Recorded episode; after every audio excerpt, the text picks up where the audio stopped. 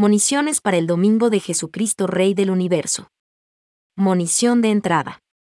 Bienvenidos sean todos ustedes, hermanos y amigos.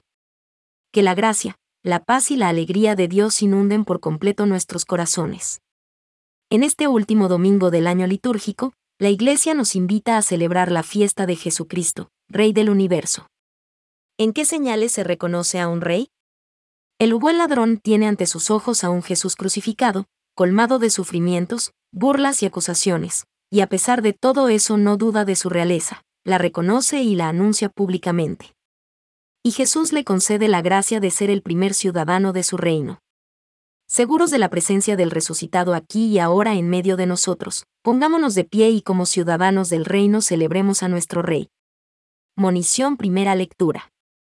En la primera lectura vemos como David, ungido rey de Israel, queda encargado de cuidar del pueblo de Dios del mismo modo como el pastor debe cuidar a sus ovejas. Escuchemos. Monición segunda lectura. Hoy Pablo nos dice que Cristo es la clave del verdadero sentido del universo. Todo fue creado por medio de Él, y después del pecado todo fue reconciliado con Dios por medio de su sangre. Escuchemos con atención.